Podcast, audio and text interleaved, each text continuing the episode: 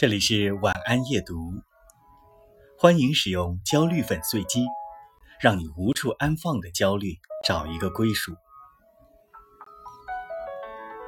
五年前，我们没用过手机支付，没听过 AR、VR，以为人工智能还离我们很远很远。而今天，似乎很多社会问题离我们很近：地缘动荡、经济危机。食品安全、生态环境、养老医疗，我们开始未知五年后的世界变成什么样，会被替代吗？能应付吗？身处信息化时代，一切信息更新迭代的速度快得惊人。